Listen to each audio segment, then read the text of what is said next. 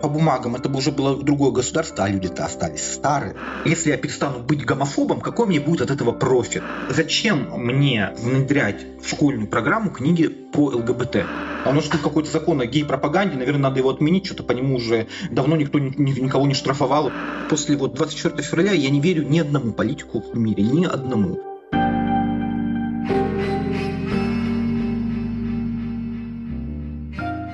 Привет! Это подкаст русской службы The Moscow Times после Путина. Здесь мы будем говорить с аналитиками и экспертами о том, что не так с путинской Россией и как нужно будет реформировать нашу страну после неминуемого конца нынешнего политического режима. Сегодня с нами Борис Конаков, журналист, ЛГБТ и ВИЧ-активист и художник-акционист. И мы поговорим о правах ЛГБТ в России – Правда ли, что раньше, в какое-то условное время группы Тату в нулевые россияне нормально относились к геям, а потом стали относиться плохо? Потому что я слышу на этот счет очень много разных мнений, и наше поколение очень часто вспоминает вот эти времена. Типа, помните, на Евровидении ездила группа Тату от России, и все было совсем по-другому. Но при этом я слышала и противоположное мнение, что на самом деле страна вот средний вот этот россиянин и большинство людей все равно не принимали э, ЛГБТ как что-то нормальное, и это было что-то такое связанное, может быть, с какой-то поп-сценой, что-то фриковое, но именно нормализованно это не было никогда.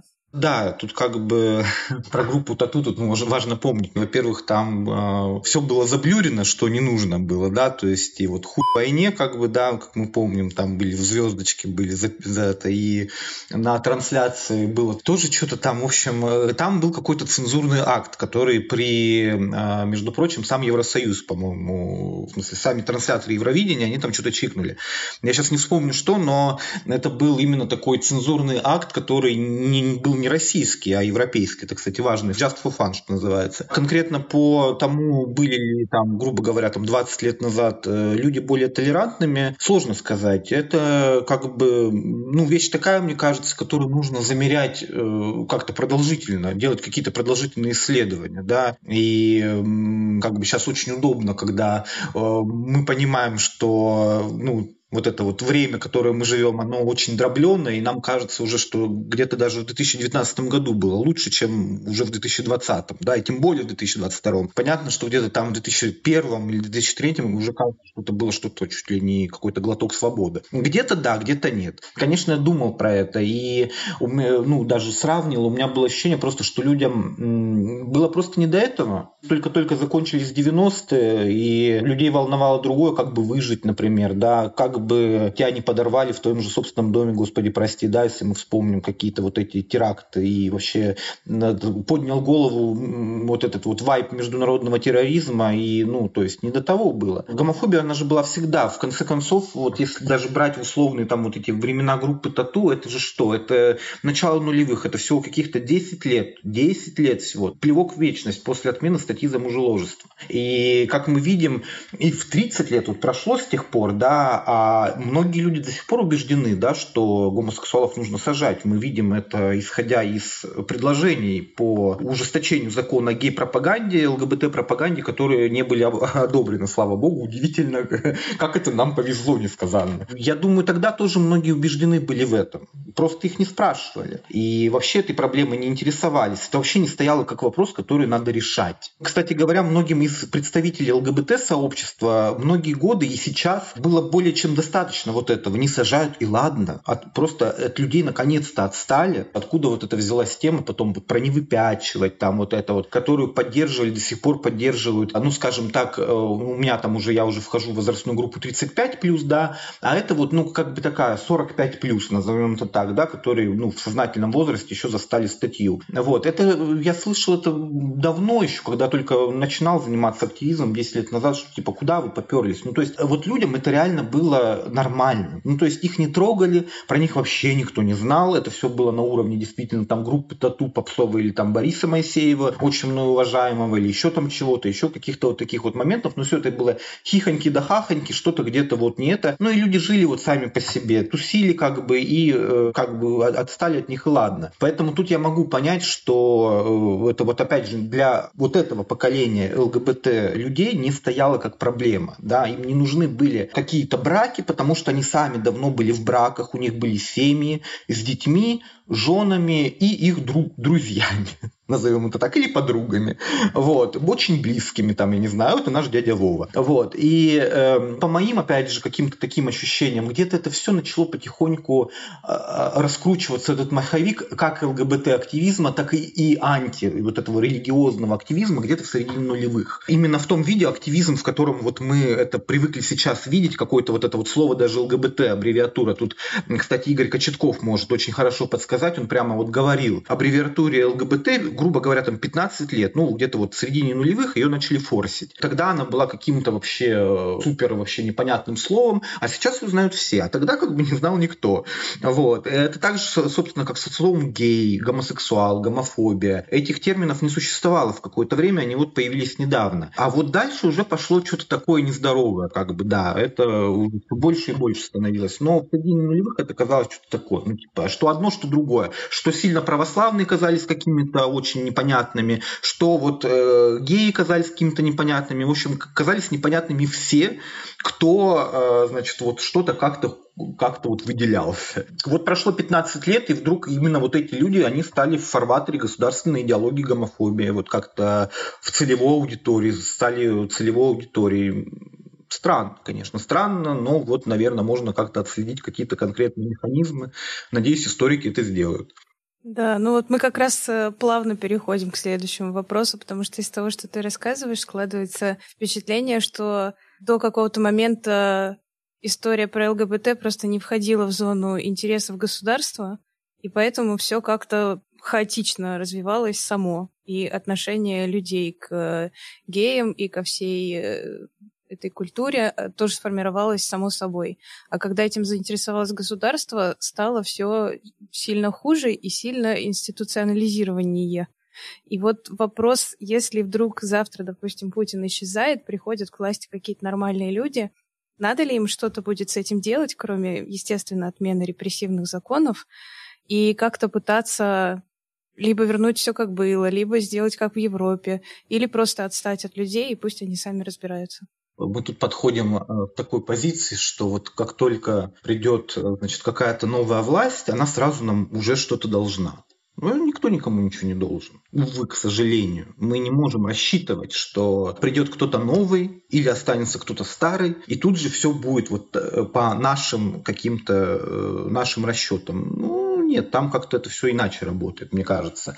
Честно, вот э, положа руку на сердце, если бы завтра вдруг в России э, вдруг резко сменилась власть, мне было бы вообще очень страшно. У меня была началась паника. Меньше всего, наверное, я бы думал о правах ЛГБТ, потому что, ну, как бы, это, это, это в принципе, стрессовая штука для, была бы такая, ну, серьезная понимаешь, просто в отличие от людей там из Твиттера и ТикТока, которые вот иногда у меня такое ощущение, что они как бабочки-однодневки живут. Как будто вот до них никогда и ничего больше не было.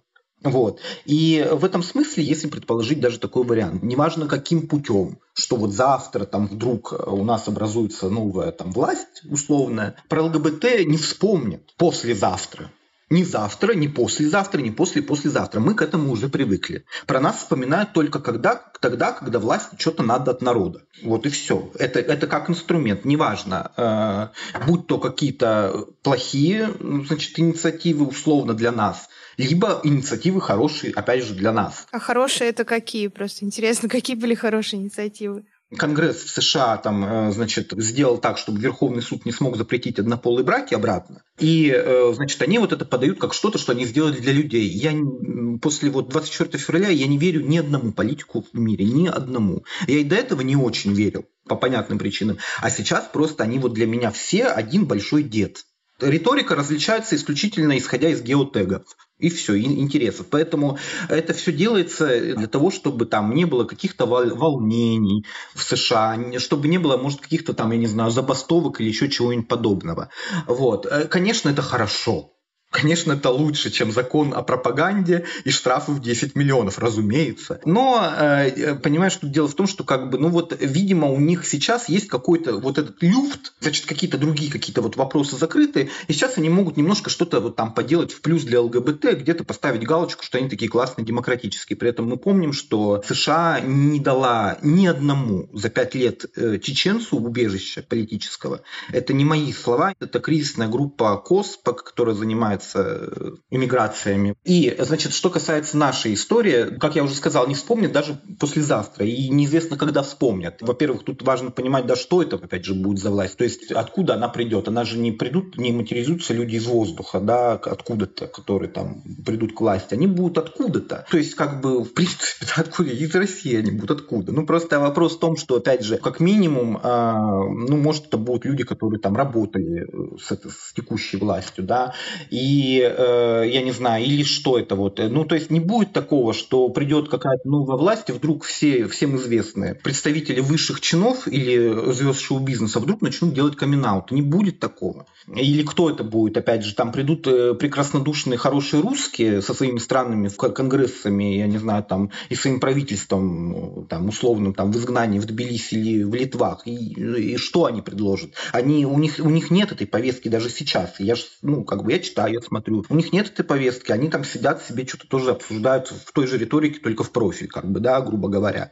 Вот. Они тоже ничего не сделают. Ну, то есть, тут как шило на мыло получается такое для ЛГБТ-сообщества. То есть, про эти законы просто могут забыть. Вот меняется власть России резко, да, как бы там люди думают о том, как пожрать, как выжить, как это самое. Про эти законы забудут, забудут про много что. Забудут про все, что не имеет значения к, текущим, к текущей жизненной ситуации в холодильнике. Да, их забудут отменить и вспомнят, э, это как вариант, да, их забудут отменить и вспомнят через там, я не знаю, сколько-нибудь лет, как в США про какой-нибудь, или там где-нибудь еще про какие-нибудь законы о том, что в штате Айова нельзя будить спящих медведей. Как бы такие, о, а у нас какой-то закон о гей-пропаганде, наверное, надо его отменить, что-то по нему уже давно никто никого не штрафовал, вообще про него забыли. Такое тоже может быть. Единственное, что в данном случае, это, конечно, замотивирует сообщество. Может, там кто-то из сообщества там э, вернется, да, там, например, с каких-нибудь популярных персон.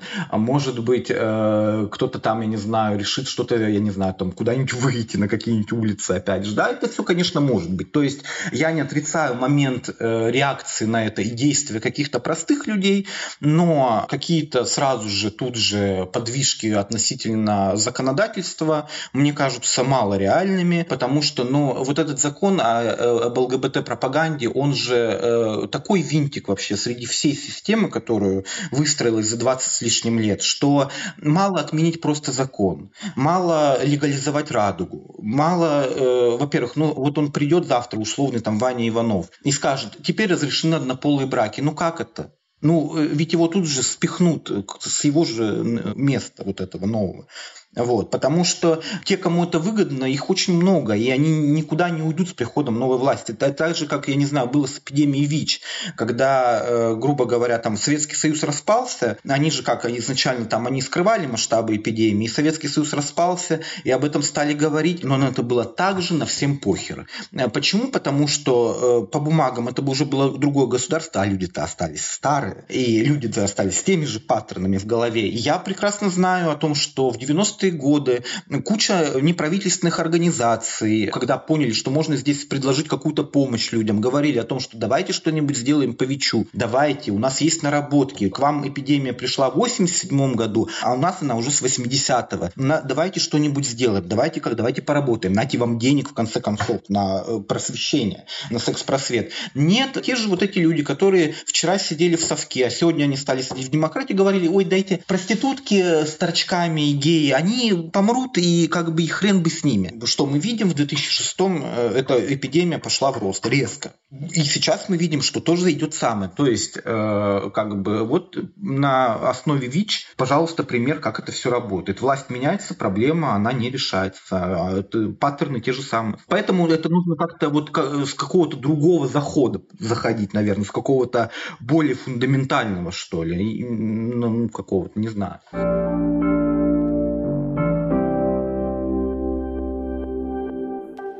Смотри, мне просто кажется, что мы э, этот вопрос всем задаем, то есть на разные темы, но один и тот же вопрос, что нужно изменить. В том числе потому, что вот как ты сказал, часто политики какие-то делают хорошие вещи не по своей воле, а потому что этого требует э, какой-то контекст. И когда такого контекста нет, когда общество не требует э, от властей делать что-то хорошее, то должно быть какое-то другое движение. Вопрос примерно в том, кто может начать тянуть Россию вверх. То есть, например, в нашем первом выпуске обсуждалось, как вообще в целом начать это делать, и там обсуждалось, что это может быть какое-то иностранное вмешательство. Все очень часто говорят про какой-нибудь там план Маршала, что если там будет какая-то методическая поддержка, или приводят пример Германию, которая после Второй мировой войны была оккупирована, и, соответственно, другие страны тянули ее вверх, когда не было этого общественного запроса. Ты очень правильно и очень понятно говоришь, что запрос общественный, конечно, не появится на решение проблемы ЛГБТ после смены власти. Где взять вот ту силу, которая будет двигать вперед нашу страну. Я бы не, не полагался ни на какого доброго дядю или тетю вообще ни на какого, ни зарубежного тем более, ни российского. Вот. Э, это, да, это такой, э, может быть, с моей стороны звучит какой-то, как этот, нищий индивидуализм, да, когда э, человек понимает, что ему никто не поможет, там, я не знаю, ему никто не даст успеха, только он сам может себя обеспечить. Вот. И в данном случае, наверное, это примерно про то же, что что может дать какой-то вот этот вот рывок или прорыв, да, наверное, человеческое отношение друг к другу. Я не надеваю на себя ни в коем случае маску какого-то там, я не знаю, доброхота или философа-пророка или еще чего-то.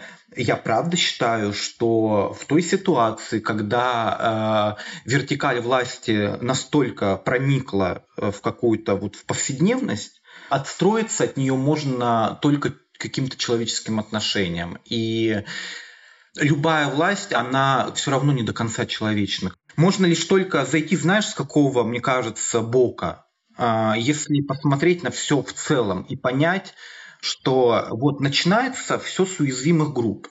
Эти уязвимые группы могут быть какие угодно. Там, я не знаю, э, пенсионеры уязвимые группы, уязвимые Пожалуйста, ими манипулируют отлично дети, еще какая уязвимая группа. Больные люди чем-либо психически, физически уязвимы, уязвимы.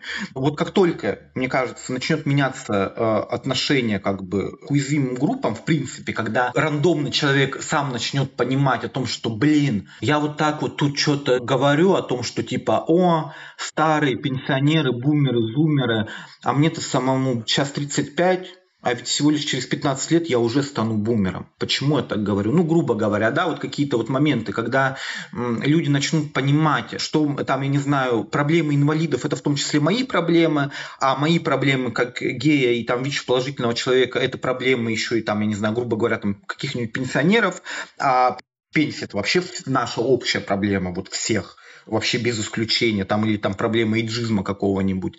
Вот. Э, то есть все мы, грубо говоря, подвергаемся дискриминации по возрасту. То мы слишком молодые, то мы слишком старые. Вот. Ну, то есть, как бы, э, когда вот люди начнут немножко рассуждать вот с этой, возможно, позиции, э, с того, что, типа, если я перестану быть гомофобом, какой мне будет от этого профит материальный? Вот тогда это заработает. Потому что у вас будет в компании, а, diversity, Второе, б, э, люди перестанут кринжевать от того, что они не такие, как есть, а, соответственно, у них мозг будет направлен не на то, как скрыть свою ориентацию от других, а на то, как сделать лучше для других своей работой, своей жизнью и так далее, так далее, так далее. Когда KPI, КПД э, будет выше, э, тогда, возможно, что-то поменяется. Не только относительно гомофобии, но относительно там, сексизма, иблизма, иджизма и всех вот этих измов.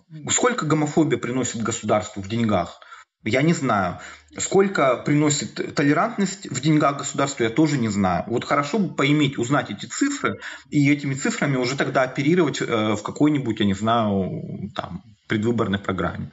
Увы, мы не слышим слова ЛГБТ даже сейчас в речах оппозиционных деятелей. Твой ответ подводит к тому, что есть смысл разговаривать не на уровне политиков, а на каком-то частном уровне. Тогда вот следующий вопрос, а как э, своим родственникам, родителям объяснить, что ЛГБТ это нормально? В России, мне кажется, это очень актуальный вопрос, потому что у нас дико расколотое общество, и у нас э, война расколола людей, как вот в фильме «Лошака», который наверняка все посмотрели, это явно показано. И мне кажется, что вопрос э, отношения к ЛГБТ примерно вот такой же был всегда по уровню накала и по уровню того, насколько люди друг друга не понимают из разных поколений в том числе. Хороший вопрос тоже, конечно. Я над ним думал и какой-то свой личный опыт включал. Нет тут методички какой-то. На своем личном опыте скажу, сразу скажу, что здесь у меня очень много привилегий, мне очень повезло, у меня прекрасное окружение. Меня не выгоняли из дома за гомосексуальность или там за ВИЧ. У меня сложилось понимающее окружение. Моя тетя, например, да, она э, поддерживает СВО, она поддерживает действующую власть российскую. Она сделала почти 10 лет назад мне аутинг. Она позвонила моей маме и сказала, что Боря там разместил э, фотографию с мужиком вообще. Жесть какая в Фейсбуке. Случился камин и ну, это было сопряжено с какими-то рисками и минусами, да, но и мы с тетей долго не разговаривали вообще, ну не, не из-за этого, а из-за других вообще вопросов. Но, тем не менее, мы теперь разговариваем, мы общаемся, мы, как родственники, мы себя ведем друг с другом. Мы не поднимаем эти темы. Вот. Но она меня принимает, она меня любит, ценит, э, уважает. Я ее люблю, ценю и уважаю. Я за это цепляюсь. Могу ли я назвать одного из своих близких родственников, я не знаю, там, гомофобом, например? Нет, не могу. Ну, ко мне же она нормально относится. А что для меня важно? Для меня важно, чтобы мой родственник вышел на улицу куда-то и начал там что-то протестовать, или для меня в первую очередь важно, чтобы мой родной человек в первую очередь относился хорошо ко мне. Я отвечу, что второе. Нужно ли говорить с родственниками об этом, нужно ли их как-то переубеждать. Перво-наперво у меня главный вопрос к любому действию, к любому слову, чтобы что. Ваня Иванов, э, зачем ему переубеждать кого-то? Если он гей, то зачем? Чтобы к нему нормально относились, да, или чтобы вообще ко всем геям нормально относились. Или там, если он не гей, то чтобы что, опять же, да, то есть, как говорить, с точки зрения любви, с точки зрения понимания, э, с точки зрения э, принятия. Если я хочу, чтобы меня приняли, значит, я должен буду готов принять или как-то вот э, ну, сделать первый шаг. То есть тут сложно, я понимаю, я понимаю, что когда, я не знаю, там человек тебя выгоняет за это, то сложно, так сказать, сказать, Боря, ты совсем поехал, что ли? Там, да, как ты можешь говорить о том, что типа принять? Нельзя это принимать. Ответ такой. Если вас человек выгоняет за это, значит, вам с ним не о чем разговаривать. К сожалению уже, раз до этого дошло, раз прямо вот так вот уже какие-то радикальные, да, то, видимо, надо прощаться с людьми. Сложно отпускать это. И, э, я против того, чтобы, будучи там, я не знаю, будучи представителем уязвимой группы, инициировать какую-то дичь относительно того, что ах так, ах ты думаешь вот так, значит я с тобой общаться не буду. Ну, как бы, ребят, ну это так не работает. Поэтому я думаю, что тут э, какие-то нужные слова может найти каждый сам зная контекст своей семьи, зная своих родных людей, а зная там вообще ну, какие-то вот вещи, которые вот, ну, не вписываются в какие-то методички. Поэтому, если, опять же, я говорю, что если подходить э, с позиции любви, принятия и какого-то вот такого вот открытости, то да, тебе в ответ могут сказать, я не знаю, там, ты предатель Родины и э, западнопоклонник, да, вот, иди там спи со своими мужиками, вот. Окей, это будет ужасно, обидно, травматично, кошмарно, и потом, возможно, потребуется помощь психолога, но, по крайней мере, за себя ты будешь знать, что ты предпринял максимум усилий, что ты не держишь ни зла, ни ненависти. Ну, человек сделал сам свой выбор. Он сам от тебя отказался, не ты от него отказался. Значит, что в этом, как бы, это, ему с этим жить и доживать. Вот, а ты сделал все, что мог. То есть э, э нашел слова, убедил, отлично. Не нашел, не убедил, значит, не по пути с этим человеком, увы и ах, он может быть какой угодно родной. Тут, конечно, такой сложный вопрос, и пропаганда в этом смысле прекрасно, ну, как бы деятели пропаганды прекрасно понимают, на что они давят когда стравливают друг с другом а, родных людей. Но а, у меня вот такое, еще такой поинт, что если найти какие-то общие точки соприкосновения, даже в таких вот э, фундаментальных э, каких-то моментах, то э, мы проиграем. Вот просто мне кажется, что э, надо говорить до последнего. А когда разговор не получается, уходить. Не вторгаться, внимание, а уходить. Хотелось бы еще вернуться к предыдущей мысли про то, что про выгоду от э, того, что ты становишься нормальным человеком, и от того, что общество становится нормальным. И просто хотелось проговорить этот момент о том, что кажется, это действительно так. Действительно, когда люди перестают э, бороться и быть какими-то подавляемыми и дико страдать, то у них освобождается много ресурсов на то, чтобы нормально жить и работать.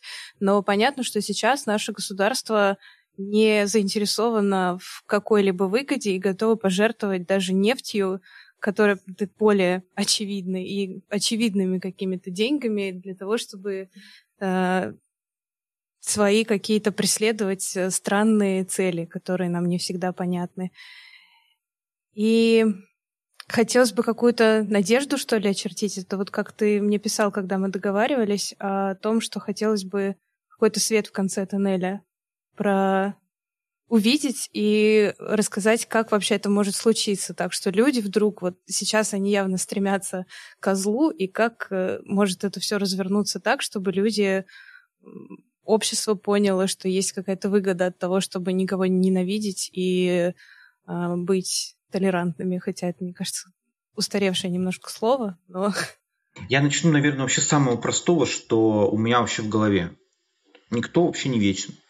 Э, я помню, что были такие чудесные люди, как протеерей Всеволод Чаплин и отец Дмитрий Смирнов которые, при том, что они, кстати, а, если так порыться в их каких-то этих самых, то они где-то в своей, в своей сфере, они были очень даже такие, как бы, вот, хотя, конечно, несли они дичь несусветную, страшную, ужасную, людоедскую дичь, вот, просто ужас какой-то, и, э, и все, и просто, и каждый раз, как кто-то из них там что-то вот мог сказать, Тут же это растаскивали на какие-то цитаты, делали из этого материалы. Ну, окей, это они, где они умерли? Эти люди умерли. Просто прозаично, просто умерли.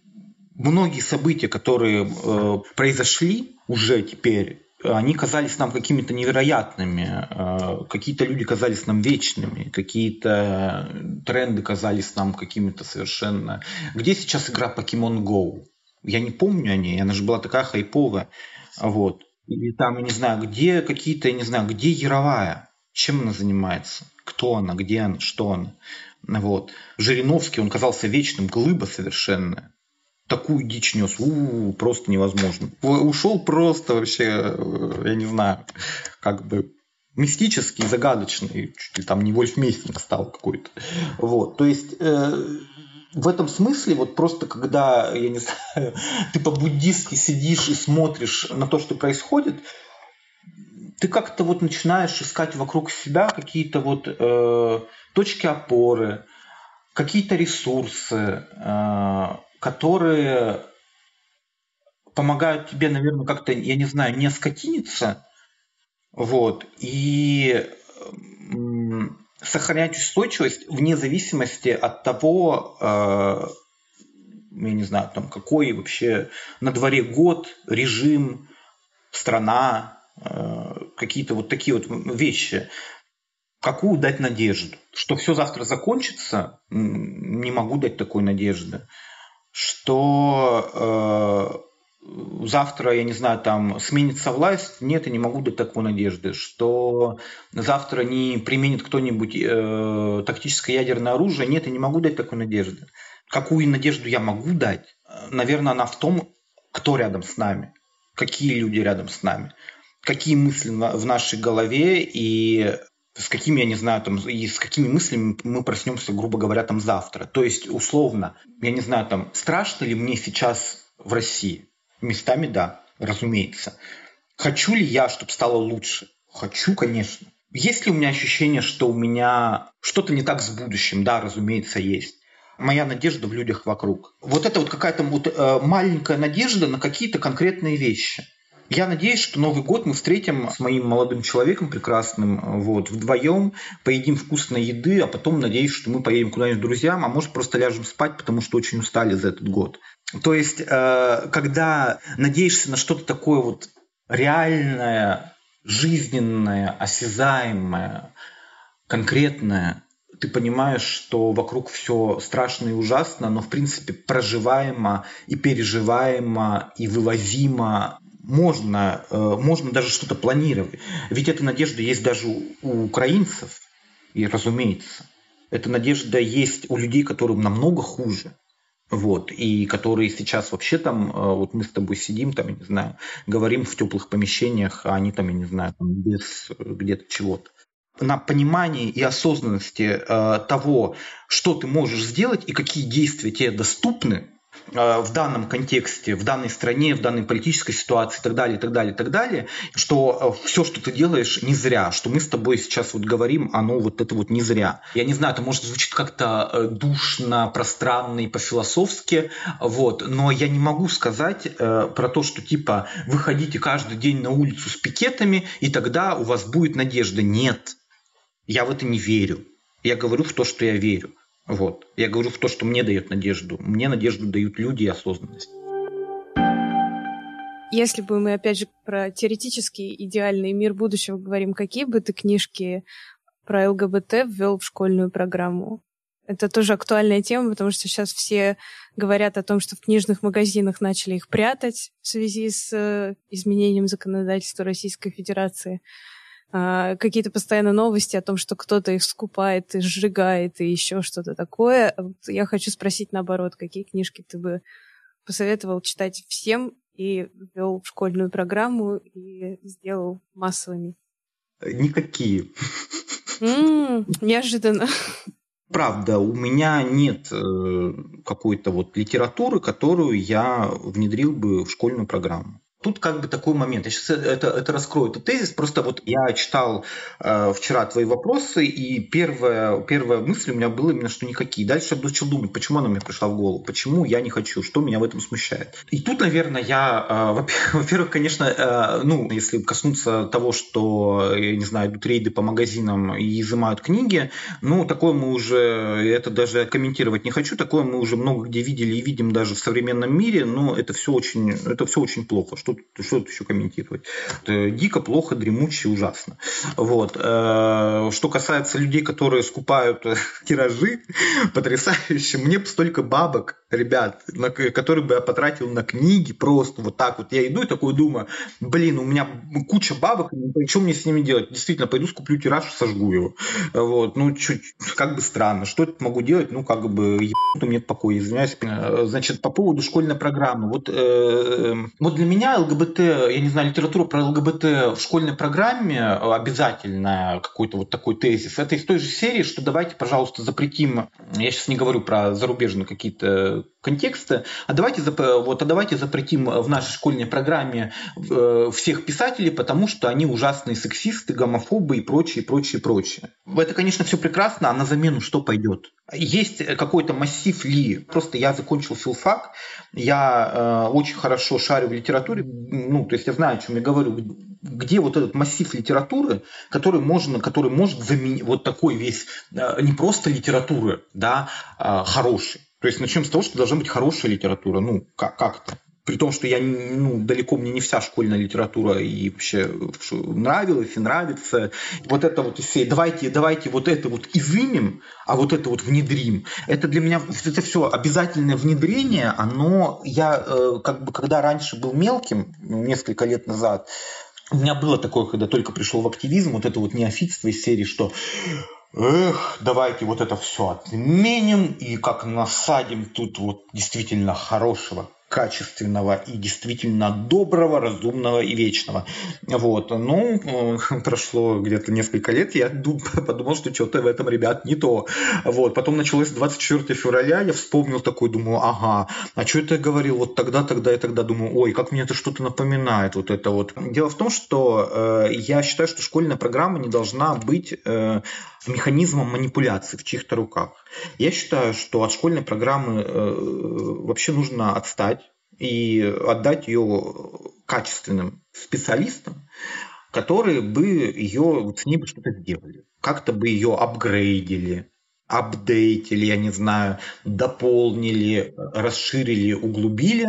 Вот. Кто э, может этим заниматься? Какие-то педагоги, психологи, э, я не знаю, там, фокус-группы из школьников, я не знаю. Когда вот начинаются вот это вот попытки э, регулировать слово, а литература это, конечно же, тоже слово, я начинаю как-то это, э, мне становится неловко. Я, ну, то есть у меня возникают сомнения, э, что-то мне в этом не нравится. Я считаю, что как только, э, значит, э, то есть вот это вот даже взять вот эту ЛГБТ-пропаганду. Что такое ЛГБТ-пропаганда? Вообще для меня пропаганда это система информации. Вот. Это то, что э, диктуют власть имущие. Пропаганда – это стержень государства, любого государства. Соответственно, как бы, когда нам говорят о том, что, ребят, вы э, занимаетесь ЛГБТ-пропагандой, у меня вопрос в том, я конкретно как ей занимаюсь.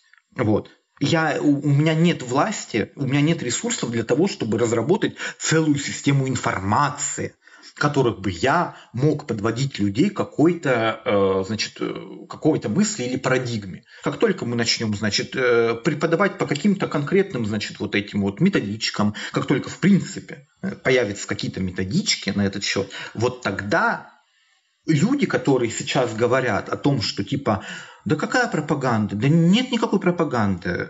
Они тогда скажут, ребят, простите, вы нас заставляете что-то вот тут читать, и вы говорите, что это не пропаганда, ну так а что это?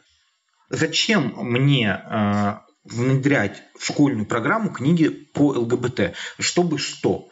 Чтобы человек э, понял себя, чтобы человек э, разобрался в мироустройстве. Вот опять же, да, вот это вот цель. По мне, по мне, вообще школьная программа по литературе, она должна учить разумному, до, разумному доброму, вечному, любви, а, принятию, ну, в общем, каким-то э, вот этим вот э, базовым ценностям, что ли, человеческим, да, она должна как-то учить остаться, как можно быть, оставаться человеком, вот это вот. А, на каких примерах, мне кажется, не суть важно. Мне кажется, доносить э, идеи разнообразия опять же, тут нужна какая-то просто общая система. Мало просто э, какие-то, опять же, что вот это за книги могут быть? Это художественная какая-то литература, или это какая-то э, публицистика, или это, э, я не знаю, какие-то посты, посты в соцсетях, которые оформлены в книге, как сейчас модно. Я не знаю какой-то вот такой книги, я понимаю, почему их нет, да, потому что, ну, вот в таком мире мы живем, ну, нет классики, нет, нет ЛГБТ-классики. Сафо для школьников сложное очень, Сапфо, это поэтесса. Комната Джованни еще сложнее. Кто Ну, детям ее читать просто ее сложно, неинтересно, душно, скучно. Лето в пионерском галстуке, это, ну, это что-то мейнстримное. Мне кажется, это как бы это не для литературы, это для, наверное, скорее для обществознания что-то для, может быть, какой-то, я не знаю, ну, для, как, для каких-то вот таких вот дисциплин. Для, э, для медиа, ну, это уже в университете, наверное, медиа преподают, а в школе это, наверное, какое-нибудь общество знания. То есть, как бы, ну, то есть, если мы там, я не знаю, в школьной программе рассматриваем «Войну и мир», то э, там про что? Э, там про войну и мир. Если мы говорим про Анну Каренину, там про патриархальную семейную жизнь про моногамию. Вот. То есть, э, как бы, но при этом про любовь. «Война и мир» про любовь. «Лето в пионерском галстуке» про любовь. Но «Лето в пионерском галстуке» написано хуже, чем «Война и мир». Ну, вот, и поэтому тут, я не знаю, мне кажется, э, скажем так, гораздо интереснее обсудить э, Толстого или там Достоевского, или Пушкина, или Гоголя с точки зрения тенденции 2022 года, и понять, что актуально, что не актуально.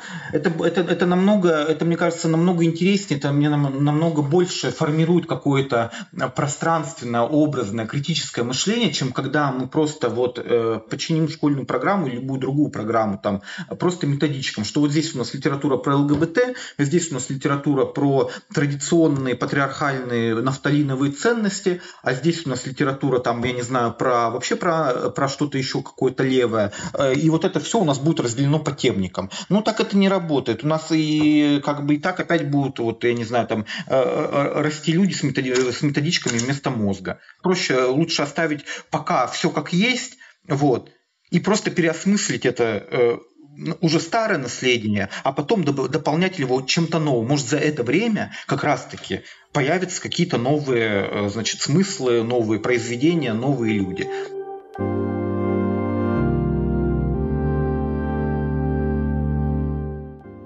Спасибо, что слушали нас. С вами был подкаст русской службы The Moscow Times после Путина. Подписывайтесь на нас на всех платформах, где вы слушаете подкасты.